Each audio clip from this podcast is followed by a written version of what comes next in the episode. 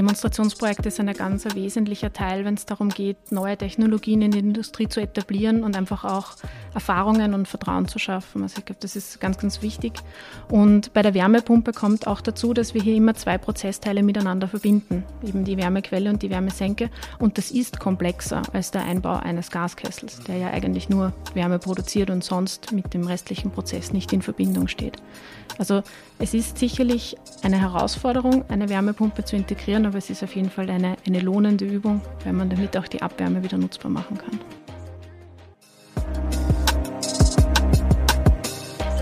Hallo und herzlich willkommen bei Petajoule, dem Podcast der österreichischen Energieagentur. Nachdem meine Kollegin Christina Schubert-Silawetz in der letzten Folge mit dem AMS-Chef Johannes Kopf über die Bedeutung der Energiewende für den Arbeitsmarkt gesprochen hat, gibt es heute wieder ein richtig technisches Thema. Klammer auf, Gratulation zur gelungenen Moderationspremiere, liebe Christina, Klammer zu. Es geht heute also wieder ein bisschen technischer zu. Mein Name ist Christoph Dollner-Gruber und ich wage heute einen Ausflug in die Industrie. Je nachdem, wie man rechnet und was man da dazu zählt, ist der produzierende Bereich in Österreich für ca. 40 bis 50 Prozent der gesamten Treibhausgasemissionen verantwortlich. Allein die Eisen- und Stahlerzeugung hat einen Anteil von 15 Prozent. Diese Emissionen gilt es möglichst rasch loszuwerden. Wie das geht? Zu einem überwiegenden Großteil durch den Ausstieg aus fossiler Energie. Vor allem Erdgas ist da relevant. Fast die Hälfte des in Österreich verbrauchten Erdgases geht in die Industrie. Statt dem Erdgas gibt es unterschiedliche erneuerbare Varianten. Biomasse, grünes Gas, aber auch grüner Strom und Wärme aus Luft, Wasser oder der Erde. Eins zu eins durch Erneuerbare ersetzen reicht aber nicht. Wir müssen auch effizienter werden. Mit weniger Energie gleich viel oder mehr erreichen. Und es gibt da eine Technologie, die im Ruf steht, das zu können. Wärmepumpen. Und um die geht es heute. Nicht jene für die Wärmeversorgung von Einfamilienhäusern, sondern um richtig große, leistungsstarke Maschinen. Industriewärmepumpen. Und so stellen wir uns heute die Frage, ob denn bald jeder Industriebetrieb eine eigene Wärmepumpe haben wird ganz untypisch eigentlich, aber außer mir ist heute niemand von der Energieagentur dabei. Nein, ich habe heute zwei Gäste aus dem IT bei mir, dem Austrian Institute of Technology. Christian Schützenhöhofer und Veronika Wilk. Herzlich willkommen, ihr zwei. Lieber Christian, bitte stell dich kurz vor. Und weil wir dich ja heute als äh, Projektkoordinator von Transform Industry dabei haben, kannst du uns vielleicht noch kurz was über das Projekt auch erzählen? Ja, danke Christoph. Herzlich willkommen. Hallo. Danke, dass ich heute da sein darf. Ähm, wer bin ich? Ich habe Physik studiert und nachher auch BWL. Bin jetzt schon eine Zeit lang am AIT als Projektleiter eben vom Transform Industry Projekt. Was macht das? Wie der Name schon sagt, wir haben uns bemüht, es soll die Industrie transformieren ähm, im Sinne der Dekarbonisierung. Das heißt, äh, wie stellt man die Industrie oder eigentlich besser gesagt, wie stellt sich die Industrie technologisch so um oder auf, dass sie konkurrenzfähig bleibt und weniger CO2 emittiert. Genau, und bei diesem Projekt ähm, sind wir ja auch dabei, die Energieagentur, das AIT, das Energieinstitut ähm, an der JKU Linz und die Montana Universität Leoben. Veronika, schön, dass du bei uns bist. Was sollen wir über dich wissen? Ja, danke für die Einladung. Ich freue mich sehr, heute hier zu sein. Ähm, ich habe an der TU Wien Verfahrenstechnik studiert und bin jetzt am AIT verantwortlich für den Bereich Energieeffizienz in der Industrie und ich beschäftige mich schon seit vielen Jahren mit Hochtemperatur-Wärmepumpen. Wunderbar, schön, dass du da bist. Über das Thema wollen wir heute auch sprechen. Ein bisschen mehr ähm, erfahren darüber, wie Industriewärmepumpen funktionieren, in welchem Bereichen sie gut einsetzbar sind, äh, wo sie vielleicht noch nicht hinkommen. Aber bevor wir da reinstarten, fangen wir mal bei den Basics an. Ähm, wie funktioniert denn ganz generell eine Wärmepumpe? Eine Wärmepumpe macht aus Wärme mit niedriger Temperatur Wärme mit höherer Temperatur. Und dazu braucht sie Strom. Im Inneren einer Wärmepumpe haben wir das Kältemittel, das ist das Arbeitsmedium. Und das wird bei der niedrigen Temperatur verdampft, das heißt, es wird gasförmig. Dann wird es verdichtet, dafür brauchen wir den Strom. Und beim Verdichten wird das Gas heiß und dann kann man es auf einer höheren Temperatur kondensieren. Das heißt, das Gas wird wieder flüssig und gibt die Wärme an den Verbraucher ab. Das Arbeitsmedium wird dann entspannt und dann beginnt der Kreislauf von vorne. Das heißt, das Arbeitsmedium wird immer wieder verdampft, verdichtet, kondensiert und entspannt. Mhm. Und Was so heißt können, entspannt? da wird der Druck abgebaut. Mhm. Also in einem Expansionsventil, in einer Drossel wird der Druck abgebaut. Und, und so können wir Wärme eben von einer niedrigen Temperatur über diesen Umweg der Verdichtung auf eine höhere Temperatur bringen. Okay, und das Einsatzmittel, mit dem das möglich ist, ist dann Strom. Strom wird benötigt, um das zu verdichten. Genau. Und da ist dann auch, da fällt dann auch die Energie an, die man braucht, um das Temperaturniveau zu heben. Genau, also die Antriebsenergie der Wärmepumpe, also wenn wir, wir reden üblicherweise über elektrisch angetriebene äh, Kompressionswärmepumpen und da ist dann die Antriebsenergie elektrischer Strom.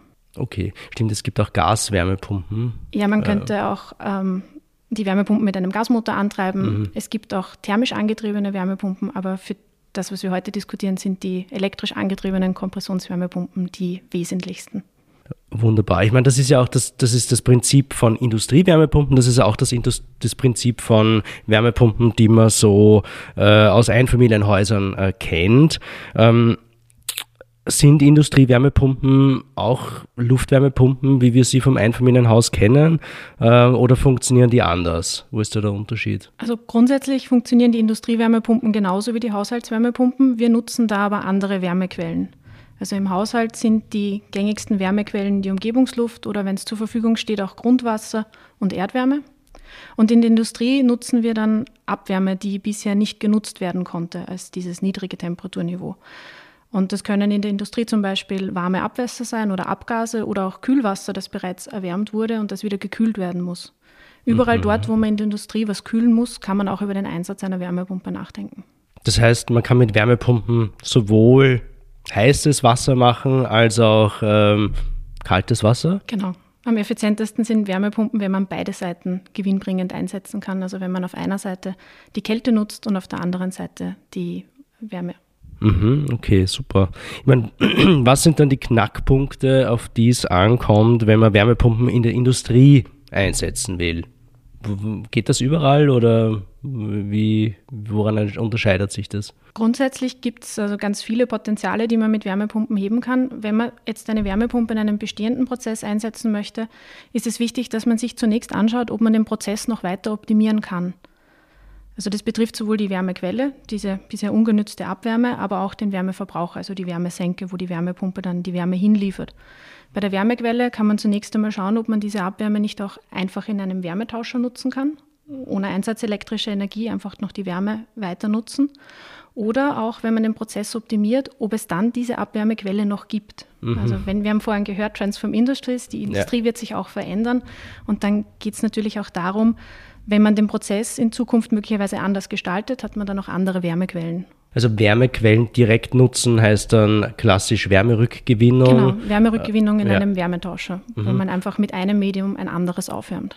Wenn wir jetzt an Wärmepumpen denken, äh, was, was sind da so klassische Einsatzgebiete und äh, bis zu welchem Temperaturniveau geht das dann überhaupt äh, rauf? Die Wärmepumpen, die man bisher in der Industrie findet, die, die sind gar nicht so bekannt. Es gibt tatsächlich auch eine Statistik, die jedes Jahr veröffentlicht wird, wie viele Industriewärmepumpen es in Österreich gibt. Und diese Zahl nimmt seit Jahren stetig zu. Und ähm, Wer wir haben, veröffentlicht die äh, Statistik? die, die kommt aus eurem Haus. Das ist die Markterhebung der erneuerbaren Energien. Ähm, da gibt es ein Kapitel zu den Wärmepumpen und da gibt es auch eine Zahl zu den Industriewärmepumpen. Ah, also nicht, nicht aus der Energieagentur, sondern aus dem BMK stimmt, das Klimaschutzministerium äh, veröffentlicht diesen Bericht äh, jährlich, ähm, der auch trackt den Ausbau von Photovoltaik, Windkraft, den Einsatz von Wärmepumpen, die äh, installierten Kessel von Biomasse genau, und so diese- weiter. Genau, genau, ja. diese Statistik, Ja, ja. genau. Ah, ja, okay. Ja. Ich, ich also da gibt es einige, ja. einige hundert Industriewärmepumpen, die in Österreich bereits im Einsatz sind. Mhm. Ähm, ja, viele Wärmepumpen finden wir in der Lebensmittelindustrie. Ähm, da ist auch die, die Technologie auch von der Kältebereitstellung schon gut bekannt. Und bisher oder in den vergangenen Jahren hat sich die, ähm, war die Wärmenutzungstemperatur auf ähm, 80, 90 Grad begrenzt. Mittlerweile geht es bis 130. Äh, da sind auch schon einige Anlagen wirklich in der industriellen Anwendung. Und bei höheren Temperaturen, 160 Grad zum Beispiel oder 180, hier gibt es erste Prototypen, die in industrieller Umgebung erprobt werden, aber hier kann man sich noch keine großen Referenzanlagen anschauen. Ja, auf das Thema gehen wir später noch ein bisschen ein, wenn wir um die Höchstleistungswärmepumpen sprechen. Ähm, du hast gesagt, es gibt schon Wärmepumpen jetzt, vor allem im Lebensmittelbereich, ähm, 80, 90 Grad.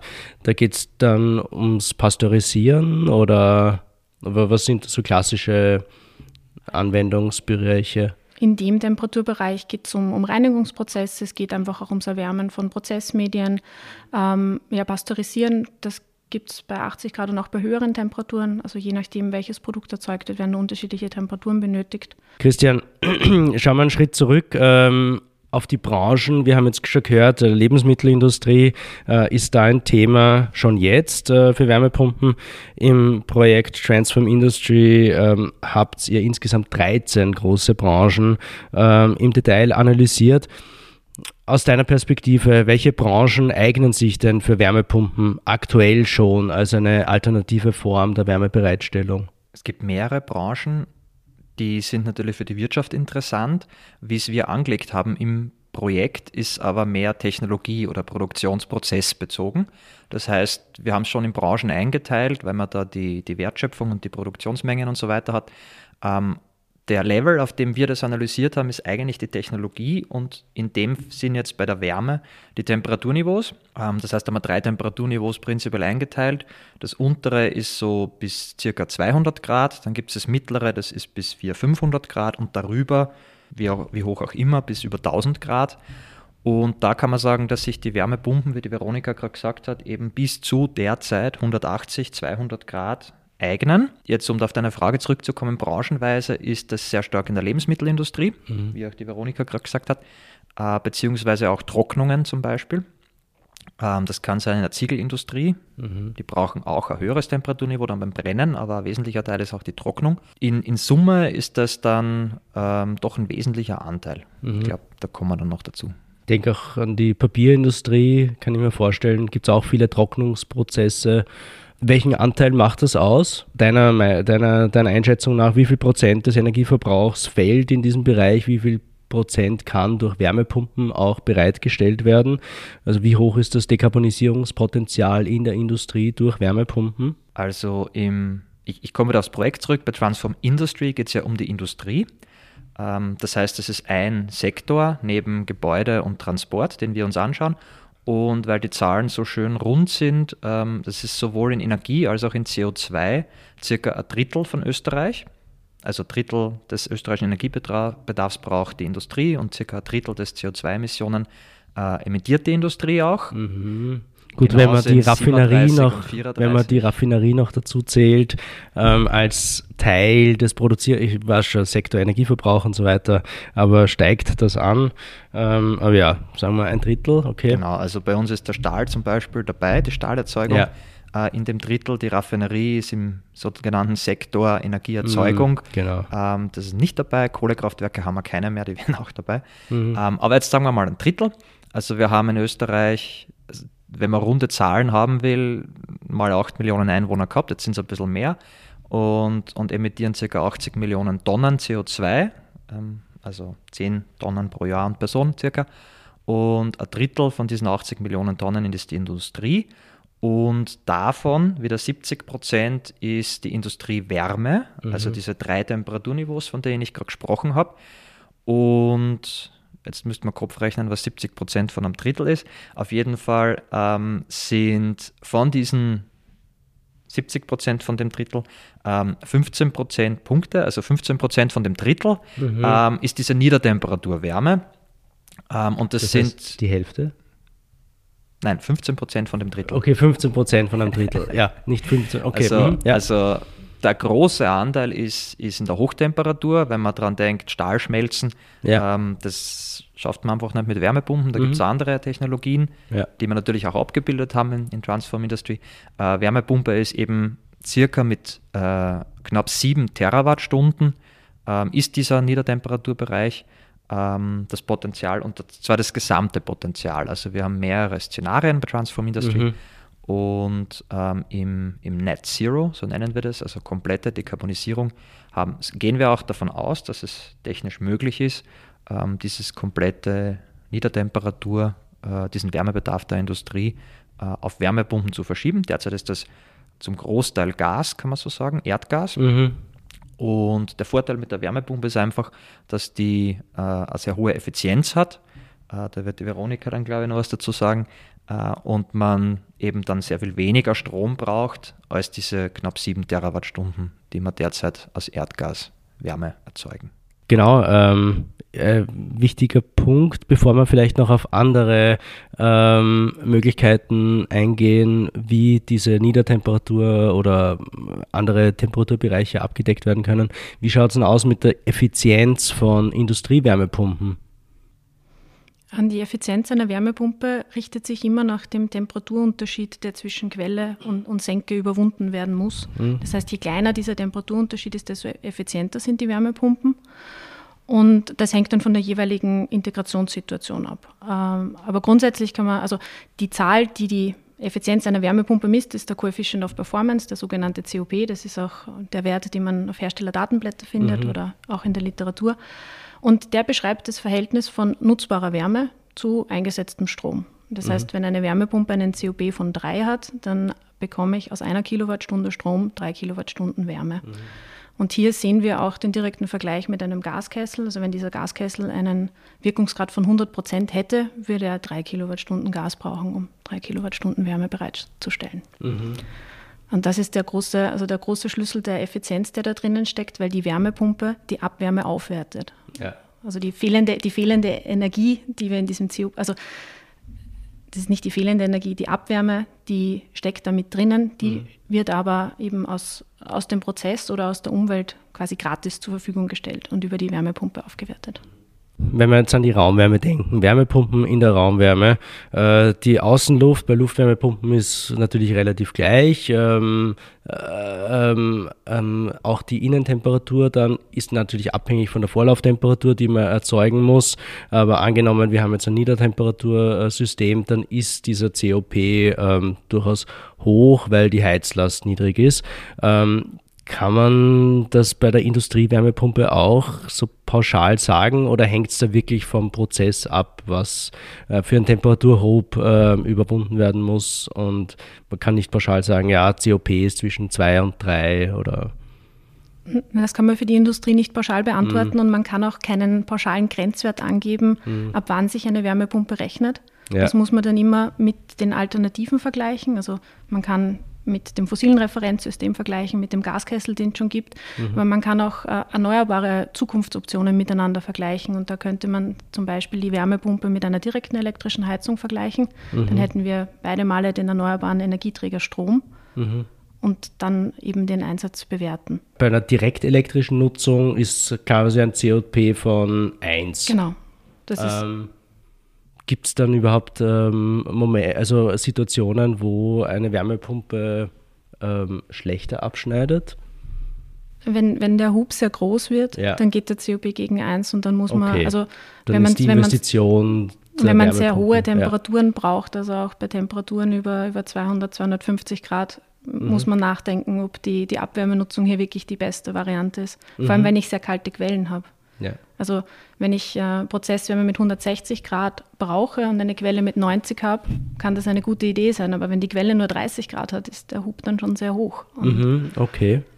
Ähm, wir schauen dann nachher noch ein bisschen, wie man diesen Hub machen kann, ähm, obwohl er groß ist. Ähm, Christian, in welchen Situationen wäre eine direkt elektrische Wärmebereitstellung eine, eine Option also über, oder überlegen? Überall dort, wo eben dieses Bedarfstemperaturniveau. Also ich mhm. vorhin eben diese drei Temperaturniveaus, mittel, ja. niedrig, mittel, hoch gesagt. Ähm, Im unteren ist auf jeden Fall die Wärmepumpe zu bevorzugen, mhm. meistens. Ja. Ähm, und im mittleren bis hohen Temperaturniveau ist äh, direkt elektrische Heizung eine Möglichkeit. Mhm. Äh, jetzt werden die meisten sagen, ist ja Wahnsinn, ist ja teuer. Ja. Ähm, natürlich, das hängt an den derzeitigen Energiepreisen. Jetzt haben wir in letzter Zeit, kostet Strom circa das Doppelte bis Dreifache vom Gas. Mhm. Ähm, ja, ist teurer. Aber wenn man es vergleicht jetzt mit, man kann natürlich auch mit Wasserstoff heizen sozusagen mhm. ähm, oder Biomasse oder anderen Dingen, ähm, ist Stromdirektheizung, hat doch die, wenn man jetzt so will, von der Wärmepumpe ausgehend, die zweithöchste Effizienz, nämlich mhm. nahezu 100 Prozent meistens. Ähm, Wärmepumpe ist eben dieser Faktor 3, den der Veronika vorhin genannt hat, das wären 300 Prozent. Ähm, das geht nur mit der Wärmepumpe. Ähm, wenn man irgendwas verbrennt, ist es meistens wesentlich unter 100 Prozent. Das heißt, aus, aus energetischer Sicht macht es direkt macht es durchaus Sinn, dass man direkt elektrifiziert. Ähm, derzeit rentiert sich das halt einfach nicht. Mhm. Ähm, und weil es die Möglichkeit gibt, Strom äh, erneuerbar zu erzeugen, ist das natürlich auch eine Dekarbonisierungsvariante. Ähm, Im unteren Temperaturniveau wird es derzeit auch gemacht, so, so Spitzenlast, ähm, Kessel, das ist aber eher Randbereich. Mhm. Ähm, das heißt, mittlere Temperaturniveau eigentlich um deine Frage zu beantworten, das äh, mhm. dort prädestiniert. Ja. Welche anderen Optionen gäbe es dann auch im mittleren Temperaturbereich? Biomasse? Im es gibt, andere, es, gibt an, ja. genau, es gibt andere Szenarien, also erneuerbare Gase zum Beispiel, muss nicht immer nur Wasserstoff sein. Mhm. Ähm, primär ist das einfach dann Dinge zu verbrennen, ob die jetzt ähm, Nachhaltigkeit oder CO2-neutral sind, äh, sei dann dahingestellt. Ja. Aber das ist auch einfach der klassische Weg. Und sonst, ich schaue jetzt rüber zu Veronika, fällt mir und den Menschen mhm. eigentlich nicht recht viel ein. Das sind die althergebrachten Dinge, um äh, Sachen warm zu machen. Ja. Und das hat sich etabliert und wir schauen jetzt eben, um, äh, um das effizienter und, und CO2-neutraler mhm. zu machen. Mhm. Also effizienter hieße dann ähm, für niedrigere geforderte Temperaturniveaus auch tatsächlich dann Wärmepumpen einzusetzen und erneuerbare Gase ähm, sich aufzuheben, sage ich mal, für die anspruchsvolleren ähm, Temperaturniveaus, die höher sind oder wo eine bestimmte Flammform äh, notwendig ist, ähm, wo man auch mit Wärmepumpen oder direkt elektrisch schwer hinkommt. Genau, also es geht um Energiedichte oder Leistungsdichte. Das heißt, beim Zement, äh, bei der Zementherstellung oder beim, mhm. bei der Stahlherstellung wird man sich elektrisch schwer tun, weil man einfach diese, diese Leistung nicht auf so knappen Raum unterbringt. Also mhm. diese Heizelemente sind dann einfach größer als der entsprechende Gasbrenner wäre und das ist dann einfach ein räumliches Problem zum Beispiel, mhm. dass man natürlich mit Ingenieurskunst lösen kann oder noch lösen wird. Mhm. Ähm, daran arbeiten wir am IT. Ja. es gibt ja sogar Ideen, ähm, rein direkt elektrisch Stahl äh, herzustellen, Primärstahl zu erzeugen. Ähm, da sind wir aktuell wahrscheinlich auch eher auf der wasserstoffbasierten Route unterwegs, aber es gibt auch Ideen, das äh, 100% äh, direkt elektrisch zu machen. Ähm, wir haben jetzt sehr viel über Temperaturniveaus äh, gesprochen. Ähm, ich habe immer wieder auch im Kopf ähm, den Hinweis, ja, die Temperaturen schafft man da, aber nicht den Druck, der notwendig ist, um äh, einen gewissen Prozess äh, zu stemmen. Was hat es da auf sich? Ähm, ich denke jetzt an, an Dampfsysteme, genau, ja. wenn es um Druck geht. Ja. Mhm. Ähm, also Dampf ist ein, ein, wichtiger Energieträger in der Industrie. Also man findet in vielen Betrieben Gaskesseln, die Dampf produzieren und damit mhm. werden dann die unterschiedlichen Verbraucher versorgt.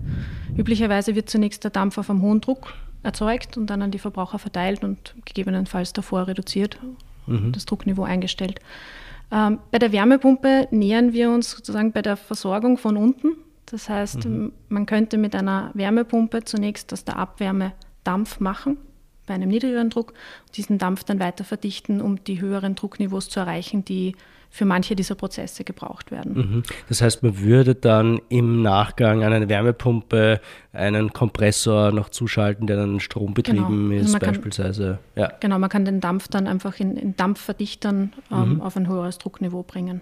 Okay, das heißt, das ist kein Red Flag ähm, für den Einsatz von Wärmepumpen. Man muss sich das dann natürlich im Gesamtkonzept durchrechnen, ob die Kompression dann ähm, äh, drin ist, aber ist, ist kein, kein, äh, äh, kein äh, No-Go-Kriterium. Also es ist kein, kein No-Go-Kriterium. Mhm. Ähm, es gibt es auch noch nicht. Äh, dieses Konzept äh, realisieren wir jetzt in unserem neuen Demonstrationsprojekt, mhm. wo wir genauso eine Kette aus dampferzeugender Wärmepumpe mit nachfolgender Dampfverdichtung aufbauen und in einem österreichischen Industriebetrieb bei der KEDA in Wien demonstrieren und, und genau vermessen werden. Mhm. Also das Konzept gibt es eben bisher nur auf theoretischer Basis und mit dieser Demonstrationsanlage kann man sich dann auch in echt okay. anschauen und in echt nachvollziehen. Was macht sie da genau? Was für eine Branche ist es? Ähm, was interessiert das Unternehmen da in Wärmepumpen zu gehen? Wo ist die Motivation dahinter? Also Takeda ist ein, ein ähm, Erzeuger von Arzneimitteln, also mhm. aus der pharmazeutischen Industrie. Mhm. Sie möchten ihre Produktion ähm, vollständig äh, klimaneutral machen mhm. und vollständig CO2-frei.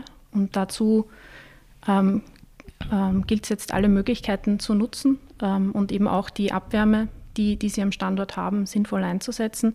Also sie brauchen für die Produktion auch sehr viel Kälte. Das heißt, es gibt dort große Kälteanlagen vor Ort und diese Abwärme wird bereits ähm, genutzt, um mit der Wärmepumpe dort die Heizung zu versorgen. Mhm. Und wir setzen mit dem Projekt sozusagen noch eine Stufe darauf, um aus dieser Wärme für die Heizung dann auch Wärme oder, oder Prozessdampf für, den, für die Prozesse zu erzeugen.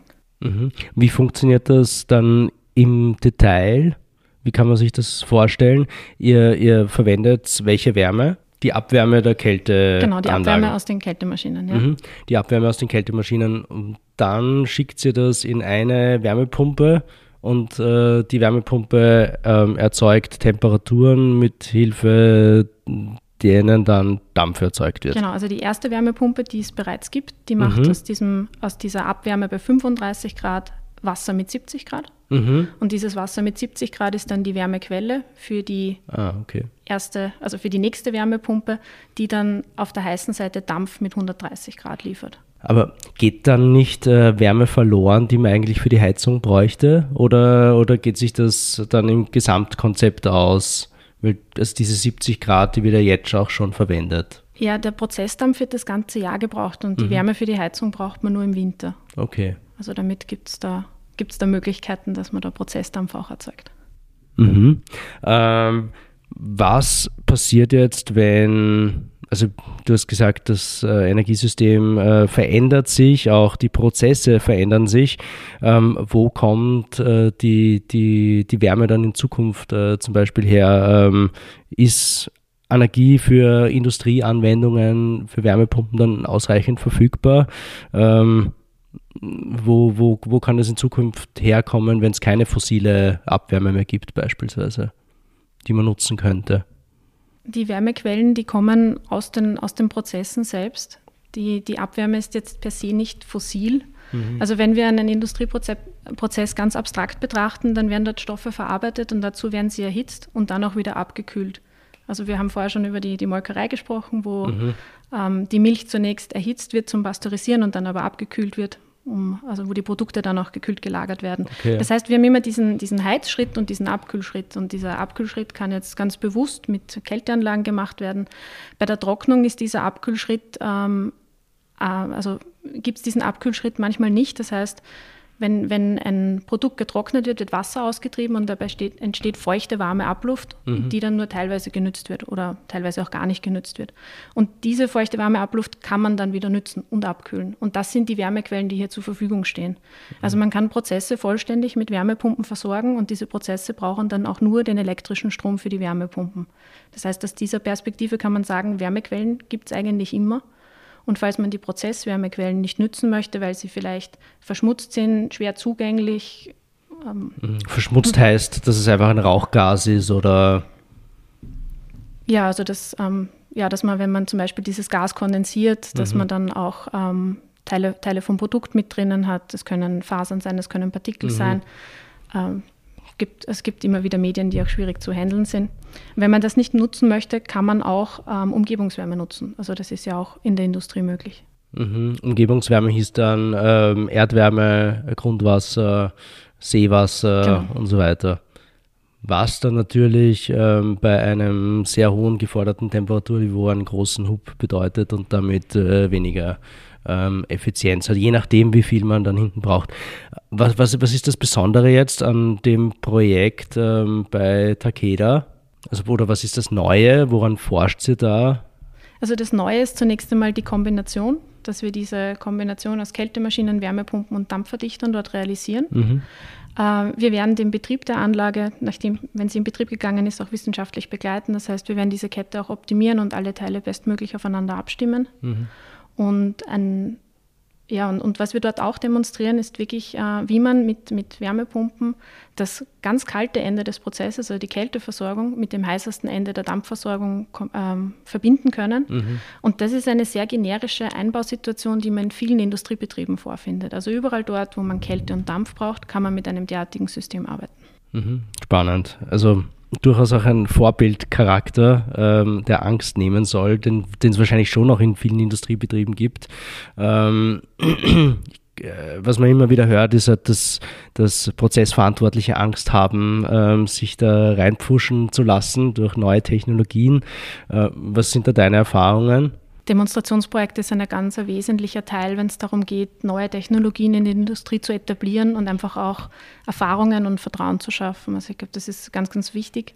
Und bei der Wärmepumpe kommt auch dazu, dass wir hier immer zwei Prozessteile miteinander verbinden, eben die Wärmequelle und die Wärmesenke. Und das ist komplexer als der Einbau eines Gaskessels, mhm. der ja eigentlich nur Wärme produziert und sonst mit dem restlichen Prozess nicht in Verbindung steht. Mhm. Also es ist sicherlich eine Herausforderung, eine Wärmepumpe zu integrieren, aber es ist auf jeden Fall eine, eine lohnende Übung, weil man damit ja. auch die Abwärme wieder nutzbar machen kann. Wie, wie, nimmst du da die Stimmung in der Industrie wahr? Hat sich da jetzt was verändert? Ähm, ist man da offen gegenüber dem Einsatz von Wärmepumpen?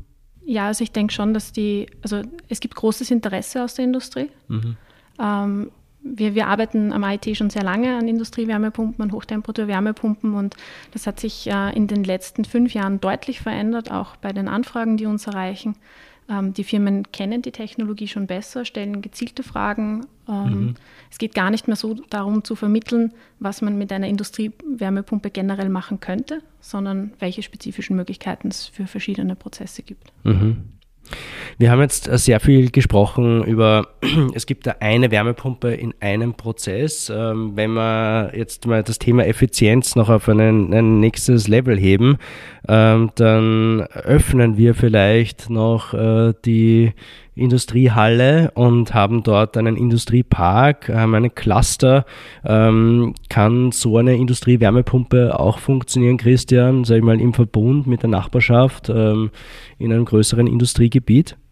Auf alle Fälle gibt es da Synergien, ähm, weil irgendein Zementwerk, Stahlwerk zum Beispiel in der Nähe von ich sage jetzt mal, normalen Industriebetrieben ist, der eben nur ein, ein, ein niedrigeres Temperaturniveau braucht und das Stahlwerk durch diese hohe Temperatur zum Beispiel äh, sehr viel Abwärme hat. Also mhm. man denke da an, an Linz, da, da ist so ein Fall.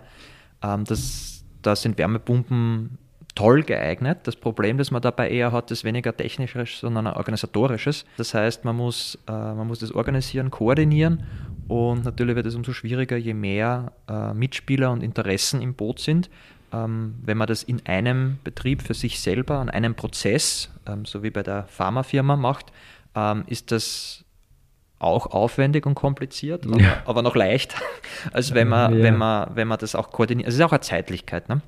Wenn, mhm. ich, wenn ich eine, eine Wärmepumpe am selben Prozess habe, ähm, dann, dann läuft dann habe ich die Abwärme genau dann, wenn ich die Wärme brauche, meistens, so mhm. circa zumindest am selben Tag oder in derselben Woche in einer Brauerei.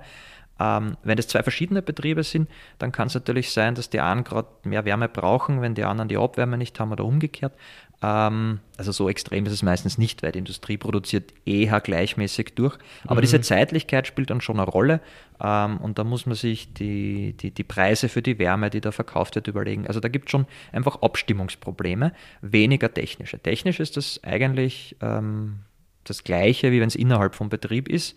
Ähm, oft ist es sogar günstiger, eben wenn man Synergien nutzen kann. Eben, ja. Mhm. Ähm, eine Frage, die ich zuerst noch vergessen habe. Ähm, diese Industriewärmepumpen ähm, sind größer als in Einfamilienhäusern. Jetzt haben wir auch äh, in Fernwärmenetzen große Wärmepumpen. Sind das dann die gleichen, die man auch in einem Industriebetrieb äh, verwenden würde oder gibt es da Unterschiede?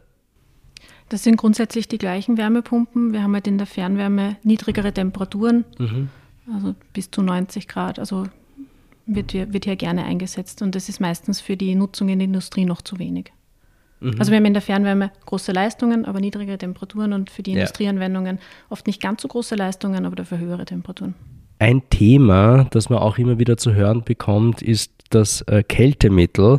Ähm, das gilt als treibhauswirksam, ähm, hat also so mit einmal einen, einen eher negativen, äh, negative Auswirkungen, was ähm, die Emissionen, die treibhausgaswirksamen Emissionen betrifft. Gibt es da auch äh, schon klimafreundliche Varianten? Ja, die gibt es. Ähm, bei den Kältemitteln gibt es äh, zwei Größen, die die Klimafreundlichkeit beschreiben. Also das ist zum einen das Global Warming Potential, also der Beitrag zum Treibhauseffekt, und das Ozone Depleting Potential, also die ozonabbauende Wirkung in der Atmosphäre. Kältemittel, die Ozon in der Atmosphäre abbauen, sind schon seit vielen Jahren verboten. Und dieses Verbot der FCKW in den, in den 80er Jahren ist übrigens auch ein Beispiel für eine sehr erfolgreiche Intervention zum Schutz der Natur. Mhm. Diese FCKW sind nicht nur in Kälteanlagen und Wärmepumpen eingesetzt worden, sondern auch in Schäumen und als Treibgase und in Sprays. Also Haarspray. Zum ja. Beispiel. Also diese, diese Emissionen, also durch dieses Verbot sind diese Emissionen zurückgegangen mhm. und das Ozonloch regeneriert sich mittlerweile auch. Und gleiches gilt auch für die Kältemittel mit dem hohen Treibhausgaspotenzial. Und da gibt es jetzt auch einen weltweiten Stufenplan, dass man, diese, dass man die Kältemittel mit dem hohen GWP ähm, immer weniger einsetzt und sie Schritt, Schritt für Schritt ähm, aus, aus dem Markt nimmt. Und ein wichtiger Punkt ähm, bei dieser ganzen Diskussion um die Kältemittel ist auch, dass äh, Industriewärmepumpen ja sehr dichte Anlagen sind. Also das Kältemittel in einer Industriewärmepumpe gelangt ja üblicherweise nicht in die Atmosphäre. Mhm. Also die Anlagen werden von qualifizierten Kältetechnikern befüllt, sie werden auf Dichtheit überprüft und überwacht und wenn eine ja. Anlage außer Betrieb geht, wird sie entleert, das Kältemittel in Flaschen gefüllt und entsorgt. Mhm. Und wenn man sich so den ganzen Lebenszyklus einer Wärmepumpe anschaut, dann spart die Wärmepumpe sehr viel mehr CO2 durch die Effizienzsteigerung, als sie an CO2-Äquivalenten durch Leckagen oder Rückgewinnungsverluste emittieren wird ist es das, das Ziel dann, äh, dieses Kältemittel niemals tauschen zu müssen? Oder gibt es da, ähm, sage ich mal, Wartungsintervalle, wo das ähm, automatisch gemacht wird? Kann man sich das vorstellen? Also das Ziel ist es, ähm, also das Ziel ist es auch, dass diese Kältemittel sehr, sehr stabil und langlebig sind mhm. und dass man sie im Betrieb der Wärmepumpe nicht tauschen muss. Okay, ja. Mhm. Das war auch eine, eine unserer Forschungsfragen in, in Dry Efficiency, dem mhm. Projekt zu den Hochtemperatur-Wärmepumpen. Wir haben hier erstmals ähm, R1336 MZZZ eingesetzt. Also ah. die ähm, HFO-Kältemittel haben alle lange Namen. Mhm. Ähm, und dieses Kältemittel ähm, ist für hohe Temperaturen geeignet. Ja. wir haben aber auch bei hohen Temperaturen die Situation, dass, ähm, dass die eingesetzten Stoffe sehr reaktiv werden. Also es kann zu Reaktionen mit den Dichtungen oder auch mit dem eingesetzten Öl kommen. Mhm. Und ein wesentlicher Teil unserer der Arbeit unserer, unserer Partner in dem Projekt war, eine Kombination mit äh, Dichtungen und Öl zu finden, die langlebig und stabil ist. Und was hat das für ein Global Warming Potential, das, äh, das dieses hat ein Kältemittel? Global Warming Potential von zwei. Mhm. Das heißt, es ist, ähm, es ist also die zweifache Wirkung von CO2, wenn es in die ja. Atmosphäre gelangt. Mhm. Ähm, was habt ihr bei Dry Efficiency gemacht? Da habt ihr auch Wärmepumpen in bestimmten Industrieprozessen eingesetzt. Welche Prozesse waren das? Das war ähm, bei Wienerberger in der Ziegeltrocknung und bei Agrana in der Stärketrocknung mhm. und eine dritte Anlage in Norwegen in Drammen in einem Trockner für Biomasse und Schlamm. Mhm. Und ähm, das, die wesentliche Innovation in Dry Efficiency war, mit Wärmepumpen 160 Grad Volllauftemperatur zu liefern. Also Systeme zu demonstrieren, die diese hohen Temperaturen liefern können. Wow, okay. 160 Grad, das ähm, deckt wahrscheinlich schon viele Anwendungsgebiete ab. Wie bringt man das dann ein in Trocknung? Trocknung funktioniert über warme Luft. Wie, wie kommt man dann von diesem heißen 160 Grad warmen Wasser zur warmen Luft? Ähm, bei der Agrana haben wir das zum Beispiel in einem Flugstromtrockner eingesetzt. Das heißt, ähm, da wird Umgebungsluft in mehreren Stufen erwärmt, da gibt es eine interne Wärmerückgewinnung, dann war der Wärmetauscher unsere Wärmepumpe. Mhm und dann noch ein äh, Wärmetauscher mit Dampf, um sicherzustellen, dass wir die 160 Grad ähm, erreichen. Und dann, dann geht die Luft in den Trockner. Also die mhm. brauchen dort 158. Und das war ein, ein, sehr schöner, ein sehr schöner Demonstrationsstandort, weil man, also die Wärmepumpe hat bei der Agrana gut 10 Prozent der Heizleistung geliefert, die mhm. der Trockner gebraucht hat. Das heißt, man sieht Auswirkungen der Wärmepumpe, aber der, ähm, der Prozess kann, ganz normal weiterlaufen, wenn es mal Schwierigkeiten mit der Wärmepumpe geben sollte. Okay, gibt es die Wärmepumpe dort noch? Ja, na wunderbar. Ähm, so, jetzt waren wir schon bei den Vorwürfen, äh, die es immer wieder gibt rund um Wärmepumpen. Da gibt es noch einen anderen, nämlich Wärmepumpen belasten das Stromnetz über Gebühr. Ähm, und deswegen sollte man lieber andere Alternativen wählen, äh, zum Beispiel, was weiß ich, ähm, Biomasse oder Gas einsetzen, weil die das Stromnetz nicht belasten. Wie, wie siehst du das aus Perspektive von äh, Wärmepumpen in der Industrie? Ah, ich glaube, man muss, man muss dieses ähm, Thema ein bisschen größer betrachten. Äh, wenn wir wenn wir das Energiesystem auf Erneuerbare umstellen wollen, dann wird Strom ein wesentlicher Energieträger für viele, für viele Prozesse oder für viele Verbraucher sein. Und dann ist das eine Herausforderung, eine Herausforderung, der wir uns da stellen müssen, dass dann alle mit der Energie versorgt werden, die sie zu diesem Zeitpunkt brauchen. Mhm.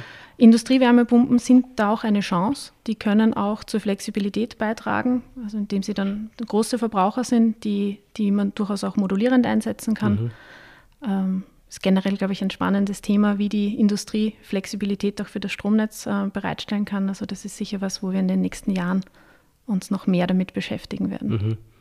Das heißt im Endeffekt eine Art äh, Schwungmasse auch dann die Wärmepumpe runterzufahren, wenn das Stromnetz gerade sehr belastet ist und so auch systemdienliche äh, Dienstleistungen äh, anzubieten als Industriebetrieb. Also das kann man mit Wärmepumpen machen. Mhm. Ähm, der Vorteil ist hier, dass die Wärmepumpe ja zwei ähm, zwei Energieformen miteinander verbindet, also eben Strom und Wärme. Und wenn man die Wärme leichter speichern kann, ist das sicherlich auch ein Potenzial, das man nützen kann. Mhm. Ähm, wenn man sehr rasche Laständerungen anbieten will, ist das definitiv was, was man mit dem Hersteller vorab besprechen muss, damit mhm. diese schnellen Laständerungen auch möglich sind. Ja. Okay. Ich meine, jetzt ähm, geht es halt äh, bei der Transformation auch ein bisschen um Geschwindigkeit. Ähm, es geht darum, auch welche Dekarbonisierungsoptionen, von denen wir heute gehört haben, am schnellsten gezogen werden können.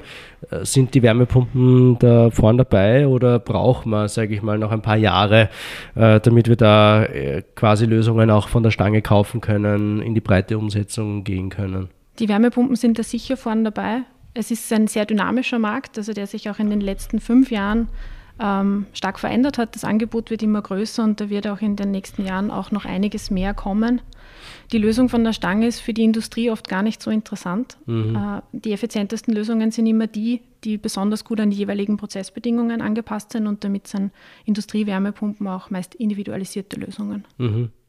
Wenn man sich heute dazu entschließt, äh, man will das Thema angehen als Industriebetrieb, mit welchen Vorlaufzeiten muss man da auch rechnen? Hm, zunächst einmal braucht es diesen guten Überblick über den eigenen Energieverbrauch, über die eigenen Prozesse, wo man Abwärme hat, wo man mhm. Wärme braucht. Es lohnt sich auch in diesem Zusammenhang kritisch die Frage zu stellen, welches Temperaturniveau man bei der Prozesswärmeversorgung wirklich braucht. Also gerade beim Einsatz der Wärmepumpe macht sich das bezahlt, wenn man Temperaturen absenken kann. Ja, und dann, ähm, dann ja, Lieferzeiten sind, äh, sind länger, mhm. äh, wie, wie so für so viele ähm, Aggregate in der Industrie. Ja. Ich denke, wenn man heute bestellen würde, würde ich mit einem Jahr rechnen. Mhm. Okay, ne, das klingt jetzt für Industriemaßstäbe auch nicht so lange. Ähm, also äh, hört sich ja auch nicht äh, so ähm, schlecht an. Ähm, was braucht es aus eurer Sicht äh, jetzt noch, damit das schneller auch funktionieren kann, äh, ein flächendeckender Einsatz von Industriewärmepumpen möglich ist?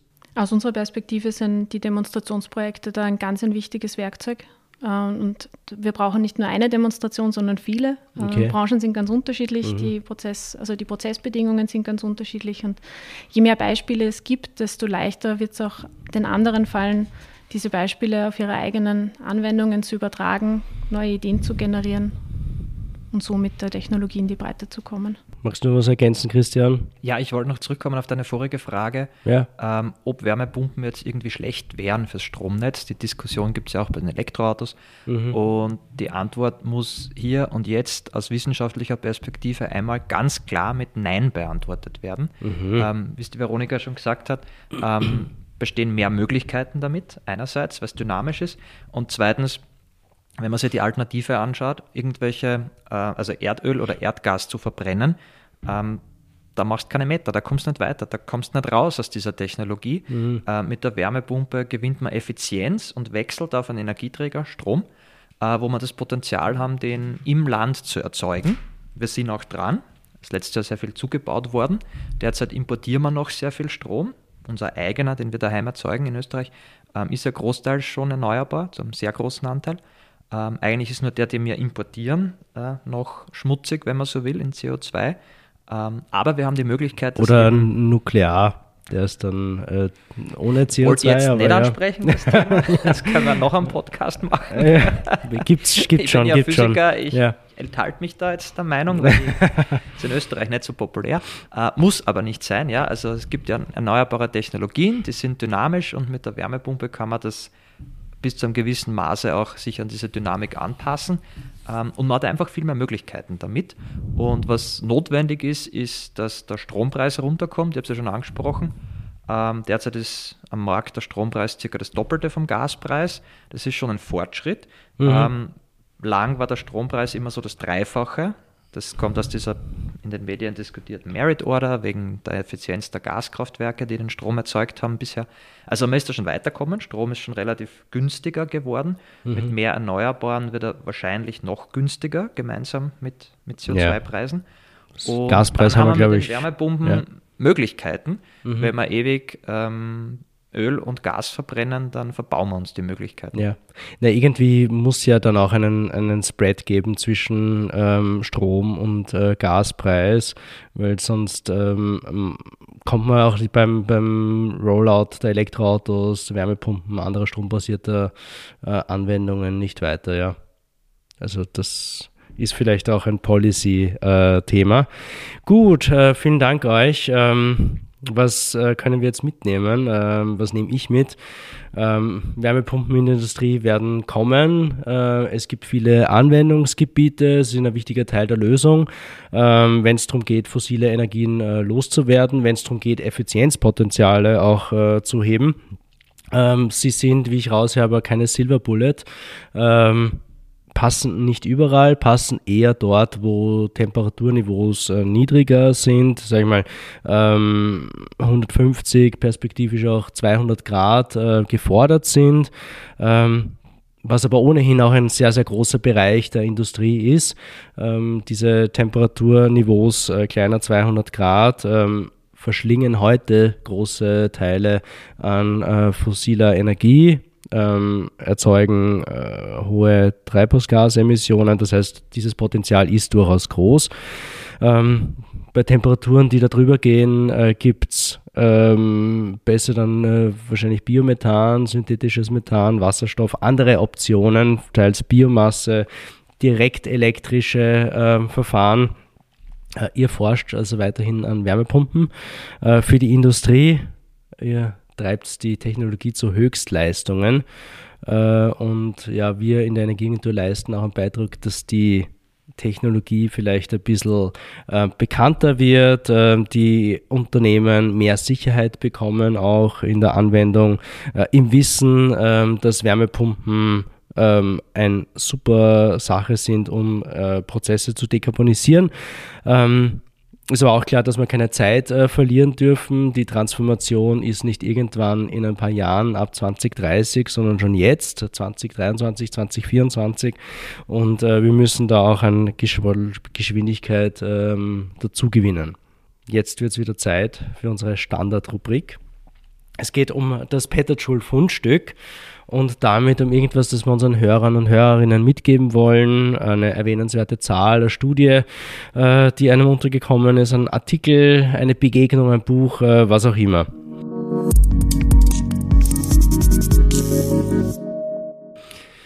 Christian, beginnen wir bei dir. Was hast du uns mitgebracht? Ich habe heute mitgebracht die erste Dampfmaschine. Die gibt es nämlich nicht, aber die macht Mut. Die erste Dampfmaschine. Die erste Dampfmaschine. Man Ja, sagt immer du James bist Watt mit dem zu. LKW vorgefahren, äh, hast die erste Dampfmaschine mitgebracht. Ja, ich zeige sie dir dann. Da muss man fest kurbeln, dann dampft's. Ja. Nein, also die erste Dampfmaschine gibt es nicht, weil es waren mehrere Erfinder und die hat so ein Untergrundleben lange Zeit geführt, ein bisschen so wie die Wärmepumpen nämlich. Und schlussendlich kam sie zum Durchbruch in England äh, in Kohleminen. Dort hat man nämlich Kohle abgebaut, um sie zu verheizen, einfach Raumwärme. Ähm, Industrie gab es damals noch nicht so, es war mehr manuell. Und um das Wasser dort rauszupumpen, weil das war manuell schöpfen sehr viel Arbeit und sehr hoch irgendwann hat man dann nicht mehr die, die Kohle abbauen können mit der äh, Dampfmaschine als, als Pumpe, als Wasserpumpe. Ähm, also Kohlebetrieben, die hatten wir ja dort gehabt, das war praktisch. Ähm, konnte man dann tiefer schürfen und mehr Kohle abbauen und somit hat sich das dann entwickelt und später hat man es auch auf Räder gestellt und konnte man dann mit dem Zug die Kohle in die Stadt bringen und besser heizen. Ähm, warum habe ich das mitgebracht? Weil eben ist eine Technologie, die gab es schon eine Weile, die hat aber die gewissen Rahmenbedingungen gebraucht, um zum Durchbruch zu kommen, so wie die Wärmepumpe. Ähm, und noch viel wichtiger, das war, das war auch ein Energieträgerwechsel damals. Also damals wurden Städte einfach nicht größer, weil man das Holz nicht so weit schleppen hat können vom Wald. Ähm, wie dann die Kohle kam, gab es mehr Möglichkeiten, weil die Kohle eine höhere Energiedichte hat. Und das Gleiche ist dann später passiert mit dem Öl ähm, und dann noch einmal mit dem Erdgas. Natürlich nicht komplett ersetzt, aber es kamen immer mehr Energieträger dazu. Und derzeit sind wir eigentlich in der Phase der Elektrifizierung. Haben wir schon nicht angesprochen, direkt oder auch mit Wärmepumpen. Und in Kombination eben mit diesen Treibern, die es jetzt gibt, ähm, dass der Strom billiger wird, wenn wir Erneuerbare haben und dass wir dekarbonisieren wollen, ähm, wird es wieder so einen Technologiewechsel geben, äh, denke ich. Und das Ermutigende ist, deswegen habe ich das Fundstück mitgebracht, ähm, dass das eigentlich schon in ähnlicher Weise passiert ist in der Geschichte. Und hat, das geht auch immer schneller. Damals hat es über 100 Jahre gedauert, bis das durchbrochen ist. Die Zeit haben wir jetzt nicht mit Klimawandel. Ähm, aber man muss sich davon nicht fürchten, das ist schon mehrmals passiert in der Geschichte und das hat immer neue Möglichkeiten gebracht. Dann bin ich fertig. Ähm, weil der Strom, man nennt es Exergie, einfach Möglichkeiten bietet, die man mit Erdgas oder Kohle weniger hat. Man kann ihn genauer, man kann Dinge damit genauer steuern, man kann ihn präziser regeln. Das sind alles Dinge, die uns in der Industrie in den Prozessen helfen. Und es sind zusätzliche Vorteile, wo ich denke, dass eben diese Elektrifizierung und auch die Wärmepumpe eine Riesenchance ist, dass wir auch bessere Produkte dann erstellen. Mhm. Und nochmals ist wahrscheinlich vergleichbar. Ähm, damals hat es auch wahrscheinlich viele äh, Zweifler gegeben, die der neuen Technologie, ähm, äh, Dampfmaschine, Kohle skeptisch gegenüber. Nicht nur Zweifler, sabotiert sind. ist es worden, weil ja. die Leute Angst hatten um Arbeitsplätze. Mhm. Die Situation hat man ja jetzt gerade Gott sei Dank nicht. Wir, wir suchen eher Leute. Ja. Also die, die, die, das, es müsste eigentlich alles noch besser gehen als damals und schneller. Mhm. Es ist günstiger heutzutage, die, die Rahmenbedingungen. Ja. Ja, ein schönes Bild. Ähm, Veronika, was ist dein Fundstück? Mein, mein Fundstück ist eine Zahl und die Zahl lautet 500 Megawatt. Und diese Zahl hat die Internationale Energieagentur, die IEA, in ihrem Net Zero by 2050 Bericht veröffentlicht. Und das ist die Zahl der Wärmepumpen, die weltweit jedes Monat in den nächsten 30 Jahren in der Industrie installiert werden müssen. Jedes Monat? Jedes Monat, damit wir bis 2050 CO2-neutral sind. Das ist eine ist eine große Aufgabe natürlich, mhm. jedes Monat diese 500 MW zu projektieren, zu fertigen und in Betrieb zu setzen. Zeigt aber auch ganz deutlich, welche große Rolle die Wärmepumpen bei der Transformation der Prozesswärme spielen werden. Mhm. Neben dieser sehr beeindruckenden Zahl kann ich auch den ganzen Bericht empfehlen. Also als zweites Fundstück, es werden da sehr viele Dekarbonisierungsoptionen beschrieben und, und eingeordnet und in Perspektive gesetzt. Ja, das ist echt ein super Bericht. Äh, ich glaube, ich habe das sogar schon mal als Fundstück gehabt auch. Ähm, ein, ein, ein, also zeigt auf, was eigentlich notwendig wäre, wenn man so sagt, ähm, um das 1,5 Grad Limit einhalten zu können. Wenn man das jetzt in die Perspektive setzt, 500 MW pro Monat, wie groß ist die Leistung der Wärmepumpe, äh, um die es da zum Beispiel bei Takeda geht? Die wird eine Heizleistung von 1,7 MW haben. Mhm. Ist für eine, für eine Demonstrationsanlage eine große, ja. für eine Industriewärmepumpe eher noch im, im kleineren Leistungsbereich. Okay, aber, aber 500 MW ist ja global. Ja, ja, das ist, ja. Die, das ist weltweit. Mhm. Ja. Wunderbar. Gut, äh, die Links äh, zu, dieser, zu diesen Fundstücken gibt es in den Show Notes. Äh, wie wir das mit der Dampfmaschine machen, schauen wir mal. Äh, wir werden vielleicht einen Weg finden. Ähm, mein Fundstück ist wieder mal aus dem Universum der Energieagentur. Wir haben ja heute am Rand schon gehört, äh, Biomethan, Wasserstoff spielen da in der Industrie in Teilbereichen unter speziellen Anforderungen eine Rolle. Ähm, Biomethan, Wasserstoff wollen auch in Österreich ausgebaut werden. Es gibt äh, da die Pläne für ein erneuerbares Gasgesetz, ähm, wonach bis 2030 10,5 Terawattstunden erneuerbares Gas äh, in Österreich äh, vorhanden sein sollen. Ähm, es gibt da jetzt eine Neuigkeit aus der Energieagentur. Wir haben uns nämlich in einem zweistufigen Verfahren als Bestbieter durchgesetzt und ähm, bauen jetzt im Auftrag des BMK die sogenannte Servicestelle für erneuerbare Gase auf, werden die dann auch betreiben. Äh, die Servicestelle für erneuerbare Gase ist äh, gedacht als zentrale Anlaufstelle, Vernetzungsplattform für Marktakteure, Projektentwickler, Menschen, die eine Biomethananlage ähm, errichten wollen, äh, das Biomethan ins Erdgasnetz einspeisen wollen das dann kein Erdgasnetz mehr, sondern ein Gasnetz ist, ähm, sagen wir es äh, fossilfrei. Ähm, und ähm, die Servicestelle liefert dann auch Informationen, ähm, macht Öffentlichkeitsarbeit rund um das Thema in Österreich. Der Aufbau läuft jetzt an. Unser Team in der Energieagentur arbeitet schon mit Hochdruck äh, dran, die, ähm, eine Website äh, einzurichten und die Stelle aufzubauen. Das Team ist aber auch nicht, noch nicht komplett. Und da ähm, auch der Hinweis, wir suchen noch einen Experten, eine Expertin für erneuerbare Gase. Äh, den Link zur Stellenausschreibung gibt es in den Show Notes. Ähm, wenn sich jemand angesprochen fühlt, bitte reinschauen. Ähm, Würde mich freuen, äh, ein neues Gesicht auch in der Energieagentur bald zu sehen. Ja, das war's äh, für heute. Ähm, Vielen Dank für die Einblicke, vielen Dank Veronika, vielen Dank äh, Christian. Ähm, wir hören uns wahrscheinlich nochmal, Christian. Ähm, wir haben noch ein paar äh, Folgen auch geplant zum Thema Transformation in der Industrie, werden vom Projekt Transform Industry auch noch ein bisschen öfters äh, berichten. Ähm, vielen Dank auf jeden Fall für heute. Ihr dürft äh, auch noch Baba sagen zu unseren Hörern und Hörerinnen. Dankeschön. Danke fürs Zuhören und auf Wiederhören. Ja, ich schließe mich an. Äh, vielen Dank. Das war's mit der heutigen Folge. Bis bald bei Petterschul, dem Podcast der österreichischen Energieagentur.